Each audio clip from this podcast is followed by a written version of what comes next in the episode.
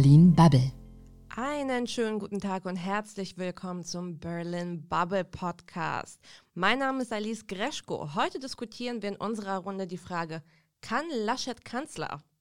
Mit dabei ist auch Matthias Banners, das bin ich. Und ich bin Stefan Mauer, ich grüße euch. Ah, die Herrschaften, schön, dass wir uns zu diesem Thema versammelt haben, denn ich glaube, so langsam werden die Leute ein bisschen nervös. Äh, es fängt ja in unserem Superwahljahr ja schon bald an. Baden-Württemberg und Rheinland-Pfalz wählen in, wie viele Wochen sind das äh, seit Aufnahme? Sechs ungefähr? Roundabout. Der 14. März stehen die ersten Wahlen an und es geht weiter. Wir haben äh, zusätzlich noch Thüringen, Sachsen-Anhalt, Berlin, Mecklenburg-Vorpommern. Und natürlich spitzt sich alles mit der Bundestagswahl zu. Alles wird anders. Angela Merkel ist nach 16 Jahren dann nicht mehr unsere Kanzlerin. Laschet ist jetzt als CDU-Parteivorsitzender gewählt. Was glaubt ihr? Wird er überhaupt der Kanzlerkandidat? Ich gehe davon aus, dass er das wird, weil er der bessere Kandidat ist aus meiner Sicht als der Herr Söder aus, aus Bayern, der für meinen Geschmack doch immer ausgesprochen autoritär rüberkommt, was zurzeit, glaube ich, auch sehr gut ankommt, aber vermutlich in den nächsten Monaten nicht mehr trägt, weil sich ja auch die Zustimmung zu den Corona-Maßnahmen so ein bisschen dreht in der Bevölkerung. Und dann ist vielleicht ein Armin Laschet, der ein bisschen bekömmlicher, ein bisschen ruhiger, ein bisschen kompromissbereiter und weniger, weniger ähm, ich, ich, ich rüberkommt, die bessere Wahl. Stefan, was meinst du? Also ich bin mir da noch nicht so sicher das, ich glaube, es hängt sehr davon ab, ob Söder das überhaupt machen will. Weil er sagt ja selber immer, mein Platz ist in Bayern, das ist ja immer so sein Mantra. Und das ist ja auch, da spricht auch einiges für aus seiner Sicht. Er hat ja da einfach eine viel gefestigtere Position, als er die in Berlin hätte. Aber ich glaube, falls Söder doch zu der Entscheidung kommt, dass er da seinen Hut in den Ring werfen möchte, dass er da durchaus noch was reißen kann, weil er einfach dieses Spiel mit den Medien und mit der Kommunikation, wie ich finde, geschickter spielt, als das Armin Laschet tut. Also ich persönlich bin da so ein bisschen zwiegespalten. Ich glaube, momentan ist halt die Schiene Armin Laschet, was ich strategisch auch ganz spannend finde. Also seine Rede beim, beim CDU-Parteitag war ja durchaus spannend zu beobachten, weil es ja eine sehr sozialdemokratische Rede war. Also viele Elemente, die er aus seiner persönlichen Vita und aus seiner Familie erzählt hat. Der Vater, der selber Arbeiter war und wie stark Armin Laschet in Nordrhein-Westfalen verwurzelt ist und wie diese Erfahrungen ihn geprägt haben. Das ist ein Narrativ, was vor ein paar Jahren auch eine Hannelore Kraft hätte erzählen können. Und das finde ich insofern interessant, weil das bedeutet ja, er sendet damit ja eine Signalwirkung. Und die Signalwirkung ist so ein bisschen, wir haben keine Lust mehr auf GroKo mit der SPD. Ich glaube, die war für beide Parteien einfach unfassbar zehrend. Aber es könnte auch ein, genauso ein Signal in Richtung Grüne senden. Wir brauchen keine Sozialdemokraten mit äh, Öko-Priorität, sondern so ein bisschen der Wink in Richtung FDP. Ihr werdet der komplementäre Partner zu dieser sozialdemokratischen Linie, beziehungsweise zu einer eher mittigeren CDU-Linie. Und ich kann mir vorstellen, dass es strategisch durchaus Sinn ergibt, diese Schiene zu fahren. Wobei sich da natürlich beide Kandidaten nicht großartig voneinander unterscheiden. Also auch der Herr Söder hat ja sehr deutlich sein grünes Herz entdeckt und aus meiner Sicht ist es äh, zumindest genauso wichtig, auch den Wirtschaftsflügel der CDU wieder einzubinden, der jetzt ja erstmal mit der Nichtwahl von, von Herrn Merz ein Stück weit vor den Kopf gestoßen worden ist. Und wie gesagt, ähm, da Herr Laschet offener, kompromissbereiter ist und auch in Nordrhein-Westfalen gezeigt hat, dass er durchaus bereit ist, äh, auch andere Kräfte im Kabinett neben sich zu dulden. Da möchte ich nochmal besonders den Herrn Reul hervorheben als starken, kantigen Innenminister. Kann ich mir auch vorstellen, dass unter Laschet auch eine Zusammenarbeit, eine, ein Zusammengehen mit dem Wirtschaftsflügel besser funktionieren könnte als bei dem Herrn Söder, der mehr so in Richtung Alleindarsteller marschiert. Ja, ich finde gerade diese Geschichte mit dem Wirtschaftsflügel, da muss man sich ja auch mal anschauen, was diese ganze Konstellation Laschet, Merz ist ja jetzt hoffentlich weg vom Fenster, aber äh, Laschet, Söder, Merz, was die eigentlich so bedeutet. Also ist es tatsächlich so, dass ein März der einzige gewesen wäre, der diesen Wirtschaftsflügel einbinden kann. Und wäre das wirklich so sinnvoll gewesen für die CDU, sich ein konservativeres, rechteres Profil zu geben, als sie aktuell hat? Weil ich meine, im Moment, wir reden darüber, ob die mit den Grünen koalieren wollen in der Union. Wir reden darüber, dass sie sowieso mit der FDP koalieren können. Und eine große Koalition haben wir ja gerade. Das heißt, es gibt drei Parteien, die wahrscheinlich im nächsten Bundestag sitzen werden, mit denen die Union koalieren kann. Das wäre doch unter einem März nicht möglich. Also da wären doch zumindest die Grünen auf jeden Fall abgesprungen und wahrscheinlich auch die FDP, äh, die, die SPD, Entschuldigung. Da bin ich komplett anderer Meinung. Äh, Stefan, aber vielleicht erstmal Alice. Würde interessieren, was du darüber denkst. Naja, ich glaube halt nicht, dass man da so vorschnell urteilen könnte, dass die Grünen einer potenziellen Co-Kanzlerschaft eine Absage erteilen würden wegen März, weil ich meine, sie warten jetzt ziemlich lange. Sie haben innerhalb der letzten Legislaturperiode auch durch Fridays for Future, durch das Bewusstsein für ökologische, nachhaltige und Klimathemen natürlich jetzt gesehen, was bei ihnen überhaupt geht. Zudem sehen wir gerade, was in Baden-Württemberg passiert. Vor einem Monat war halt noch das Stimmungsbild 30-30 bei, bei CDU und Grünen. Jetzt mittlerweile führen die Grünen wieder. Und Macht fühlt sich gut an. Man macht Politik nicht als Hobby. Wenn man, wenn man schon in das Parlament gehen möchte, dann möchte man auch tatsächlich gestalten. Ich glaube nicht, dass die Grünen unbedingt äh, 100 Prozent eine Märzabsage getan hätten. Allerdings ist das jetzt auch, glaube ich, eher obsolet. Ich glaube, man darf auch nicht zu stark äh, unterschätzen, dass in so einer Position, wenn es um das Gestalten geht, dass natürlich auch ein Wirtschaftsflügel eingebunden wird. Und der Konservatismus, ein wirtschaftlicher Konservatismus geht mit der CDU klar. Die, die Sache ist, reden wir jetzt auf der Achse wenn wir uns wirtschaftlich anschauen, konservativ versus progressiv, oder reden wir auf der Achse gesellschaftlich, innenpolitisch, konservativ versus progressiv? Und dann kann ich mir durchaus die Mischung vorstellen, ähm, dass es ein wirtschaftlich eher konservativeres Profil geben wird, was die Märkte stärker hervorhebt, gleichzeitig allerdings ein äh, soziales, gesellschaftlich moderateres äh, Bild, was eher in Richtung progressiv äh, ausklingt. Von daher, das ist gar nicht so dumm. Die CDU macht dann nämlich das, was sie eigentlich tun sollte in ihrem Anspruch, nämlich Volkspartei sein. Catch all, so viel wie möglich. Man muss ja auch die Wahl gewinnen. Naja, ich würde auch irgendwie halt nochmal deutlich machen, dass, für die, dass es für die CDU auch, auch darauf ankommt, schon auch diesen Brand, wir wollen auch den Klimawandel bekämpfen, äh, ins Fenster zu stellen, aber natürlich immer irgendwie in dem Zusammenhang besonders viel Wert darauf zu legen, dass das auch nur gemeinsam mit der Wirtschaft geht. Und ich bin der Meinung, da hat sich die, äh, die CDU zurzeit eigentlich auch ganz gut positioniert, weil aktuell ist ja das Bundesumweltministerium Ministerium bei der SPD und es kommen auch dann die ähm, Umwelt- und Klimaschutzvorschläge überwiegend von der, von der SPD und die CDU kann da ein bisschen Gegengewicht sein. Und ich kann mir gut vorstellen, dass diese Botschaft auch im Wahlkampf funktioniert, dass wir auf der einen Seite die Grünen haben, auch getrieben von der Fridays for Future Bewegung, die natürlich ein deutliches Mehr an Klimaschutz, an Klimaschutzpolitik fordert und auf der anderen Seite die CDU, die dann auch immer noch irgendwie halt sehr gut darauf abstellen kann, äh, Klimaschutz ja, aber nur gemeinsam mit ähm, den Themen Wirtschaftsarbeitsplätze, alles, was damit zusammenhängt.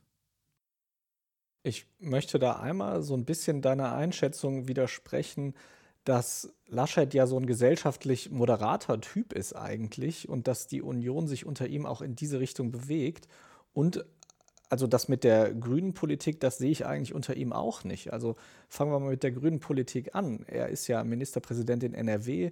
Da ist ja der berühmte Hambacher Forst, den wir alle kennen. Unter seiner Regierung wurde da ja jetzt nochmal ordentlich geräumt. Er ist ein Riesenfan von diesem RWE-Konzern, der ja der größte Energiekonzern in Nordrhein-Westfalen ist und der, der größte Braunkohleförderer und Verbrenner in Deutschland ist die dreckigste Art der Energieerzeugung, die wir haben.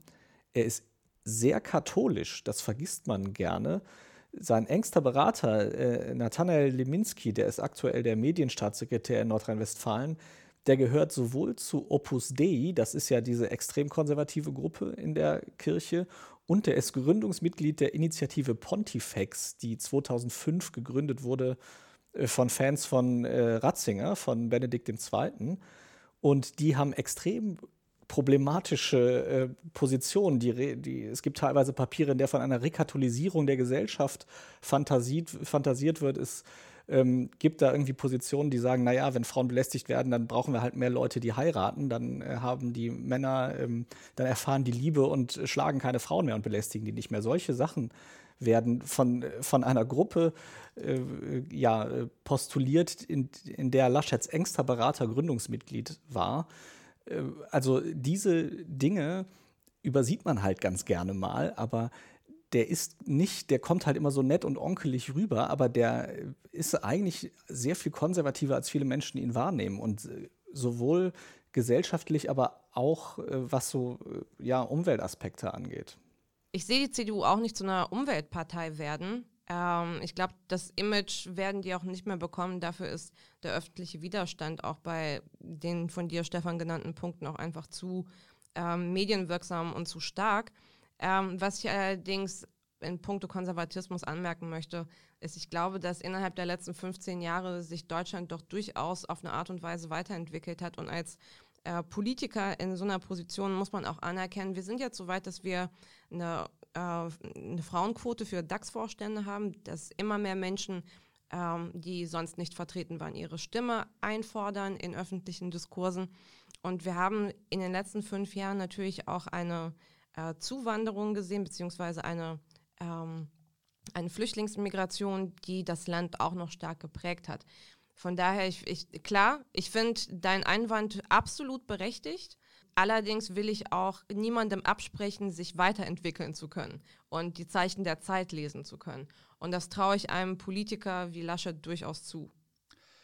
Vielleicht nochmal ein kleiner Literaturtipp. Es gibt in, ähm, in dieser Woche ein sehr schönes Porträt im Spiegel über den Berater von Herrn Laschet, in dem auch ein etwas anderes Bild gezeichnet wird. Also eher ein bisschen zugänglicher, jemand, der, der schon konservativer, konservativ ist, aber natürlich auch ähm, vorrangig erstmal irgendwie halt Sparringpartner, dem es auch nicht so sehr um seine eigene Agenda geht. Also wirklich ausgesprochen lesenswert. Und gut, ähm, Alice, diese, ähm, diese grundsätzlichen Punkte, ich tue mich immer ein bisschen schwer damit ähm, zu sagen, ich habe auf der einen Seite das Konservative und auf der anderen Seite das, äh, das Progressive, was auch in Richtung Fortschritt marschiert.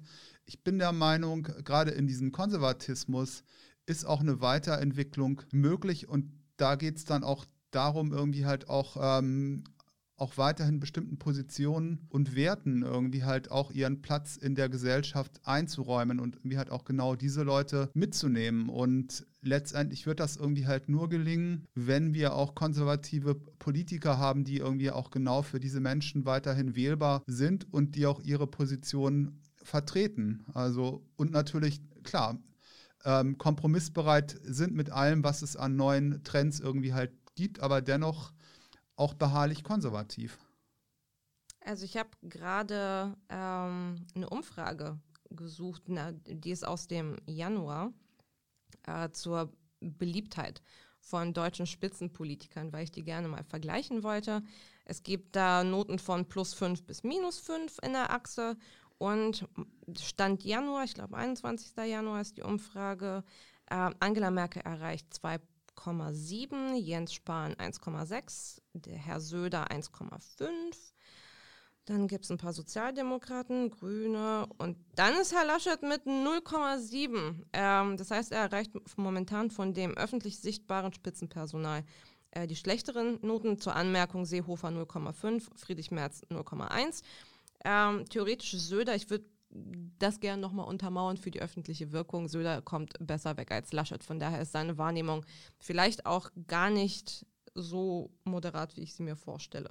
Ja, ich denke, dass, also das, was ich ja vorhin auch schon gesagt habe, dass Söder einfach sehr, sehr viel besser darin ist, zur richtigen Zeit den richtigen, die richtige Message zu senden. Also angefangen damit, also er hat ja nach der Bundestagswahl sehr, sehr hart am rechten Rand gefischt, weil er irgendwie der Meinung war, dass, dass er halt durch die AfD ganz viele Stimmen verliert, dann hat er relativ schnell gemerkt, das ist gar nicht so, sondern dass die größtenteils aus NichtwählerInnen ihre Leute rekrutieren. und ist dann total schnell umgeschwenkt, hat sich jetzt so einen grünen Anstrich gegeben.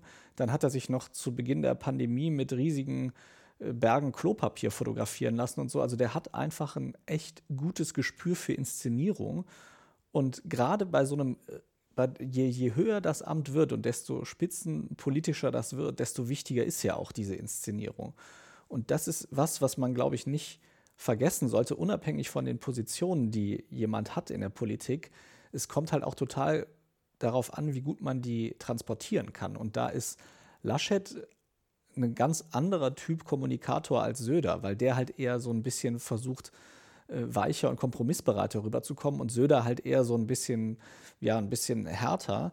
Das ist aber, man darf das nicht verwechseln mit der Politik, die dahinter liegt. Also Laschet ist nicht so ein softer, weicher Typ, sonst wäre er auch nicht da, wo er jetzt ist. Und Söder ist auch nicht an allen Stellen härter als Laschet und, und konservativer. Ich denke, das, das vergessen wir manchmal in dieser Debatte. Söder hat ein gutes Gespür für Inszenierung, da liegst du richtig. Auf der anderen Seite, wir beobachten natürlich gerade zurzeit bei, bei Ursula von der Leyen, äh, wie dann irgendwie halt so Pathos und Inszenierung auch irgendwie halt sehr schnell ähm, wieder ganz tief stürzen kann. Und das ist aus meiner Sicht eigentlich auch das große Risiko bei, bei so Herrn Söder, weil ähm, Herr Söder natürlich irgendwie halt sehr stark auf sich selber setzt und auf, ähm, auf seine eigenen Einschätzungen, Positionierungen. Also um das nochmal zu wiederholen, da ist natürlich auch niemand in seinem Kabinett, der neben ihm glänzt. Also dieses Thema Teamplayer, Verantwortung auf verschiedene Köpfe. Äh, abzugeben, das, das kann er überhaupt nicht gut. Und damit verknüpft ist natürlich irgendwie halt ein sehr hohes Risiko, dass wenn dann irgendwie halt Dinge falsch laufen, wenn sich Trends ändern, dass dann natürlich auch alles auf ihn zurückfallen wird und auf niemand anders. Er hat jetzt seine Gesundheitsministerin, glaube ich, irgendwie halt über entlassen, aber das war auch eine Geschichte, die irgendwie halt mehr oder minder so nebenbei gelaufen ist. Ja, ich sage auch nicht, dass Söder der bessere Kanzlerkandidat wäre. Ich sage nur, wir dürfen nicht unterschätzen, dass er, wenn er das vom Timing richtig hinkriegt, sich einfach besser inszenieren kann, wahrscheinlich kurz vor der Bundestagswahl. Ich sage nicht, dass das dann die bessere Wahl wäre. Also ich würde noch eine andere Sichtweise beziehungsweise eine andere Frage in, der, in dem Zusammenhang stellen, weil momentan über Söder zu diskutieren, es ist ein bisschen müßig. Es ist halt ein Fragezeichen. Keiner von uns weiß halt, ob er den Ring, ob er den Hut reinwerfen wird oder ob er es nicht tun wird. Aber vor dem Hintergrund dieser Umfrage, die ich gerade gesehen habe, wenn Laschet äh, in der Beliebtheit und in der Bewertung relativ weit abgeschlagen ist neben den anderen Politikerinnen und Politikern, die in der Öffentlichkeit sichtbar sind, was müsste er denn tun, um seine Wahrnehmung so zu verbessern, dass die Bundestagswahl für die Union auf eine Art und Weise rauskommt, dass sie ihre, ihr Ergebnis mindestens halten können, wenn nicht sogar verbessern. Also ich denke, er sollte seine, seine Stärke noch weiter ausspielen, nämlich wirklich mir halt dieses Thema Teamplayer. Wenn es ihm gelingt, jetzt die wichtigen Strömungen der Partei mitzunehmen und auch entsprechende Köpfe nach vorne zu schieben, das, was ja ähm, irgendwann im Wahlkampf sowieso passiert mit diesen Teams, die dann irgendwann aufgestellt werden, dann hat er ähm, gute Chancen. Vielleicht sollte er diesen Schritt einfach vorziehen und äh, jetzt irgendwie halt schon mal gucken, wen kann ich da irgendwie halt mit reinnehmen für Inneres, für Wirtschaft, für andere, für andere Themengebiete. Also ich frage mich, ob das möglich sein wird, das zu tun, bevor über die Kanzlerkandidatur entschieden wird, weil erstmal muss er sich ja intern gegen Söder durchsetzen, falls der jetzt seinen Hut in den Ring wirft. Ich sehe eigentlich sonst niemanden, der ihm das irgendwie streitig machen würde. Äh, aktuell insofern, das ist ja erstmal seine Aufgabe. Und jetzt ein Schattenkabinett aufzustellen, bevor diese Entscheidung gefallen ist, das wird ja wahrscheinlich nicht passieren. Oder ist das irgendwie üblich? Ich kenne keinen Fall oder kann mich an keinen Fall erinnern, wo das mal jemand gemacht hätte. Nee, es ist nicht üblich, aber es ist aus meiner Sicht trotzdem sinnvoll, jetzt irgendwie bereits, also gerade im Bereich Wirtschaft, auch den oder die wichtigen Köpfe bereits mit an Bord zu nehmen, um die eigene Position zu stärken und äh, um auch dieses Thema März, Märzlager abzuräumen. Spielst du da auf März an? Soll er ihn aufnehmen in sein Schattenkabinett? Nein, aber vielleicht ähm, Carsten Linnemann wird irgendwie halt häufiger genannt. Vielleicht gibt es da auch noch, auch noch bessere Kandidatinnen oder Kandidaten, die dafür geeignet sind. Ja, weil ich bin tatsächlich der Meinung, also März sollten wir jetzt langsam wirklich mal rausschreiben aus der Union. Ich meine, er hat jetzt so oft verloren, irgendwann sollte die Botschaft mal ankommen. Aber ja, natürlich wäre es äh, smart von Armin Laschet, sich möglichst schnell jetzt äh, möglichst viele Verbündete zu suchen. Frage ist halt, äh, ob ihm das gelingt. Ich meine, er hat immerhin den sehr starken Landesverband NRW hinter sich und ist dort Ministerpräsident. Das ist ja erstmal was. Und ja, also ich, ich kann tatsächlich, das kannst du wahrscheinlich besser einschätzen, Matthias, und du wahrscheinlich auch, Alice, äh, wie gut Söder überhaupt in Berlin verdrahtet ist. Da habe ich tatsächlich jetzt gar nicht so den Riesenüberblick. Also eigentlich kurzer Satz nur zum März man müsste mit ihm Mitgefühl haben, weil wir haben alle schon große Träume platzen sehen. Äh, das ist halt so eine menschliche Eigenschaft, die, die ihn jetzt durch sein Leben begleiten wird.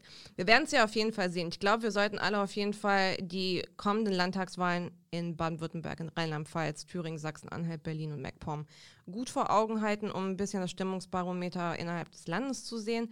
Und sonst, wir werden definitiv die Antworten von der CDU serviert bekommen, welche Entscheidung ähm, kommen wird. Mich würde auf jeden Fall interessieren, was unsere Zuhörerinnen und Zuhörer zu diesem äh, Thema denken. Schreiben Sie uns. Berlin Bubble ist auf Facebook, Twitter, LinkedIn, Instagram verfügbar. Wir freuen uns auf jeden Fall über die Zuschriften und ähm, ich denke, da wird auf jeden Fall noch einiges an Debatte kommen. In diesem Sinne, vielen lieben Dank für die Diskussion und wir hören uns beim nächsten Mal. Das machen wir. Alles Gute. Ja, vielen Dank auch von mir und alles Gute bis nächste Woche. Ciao. Das war Berlin Bubble.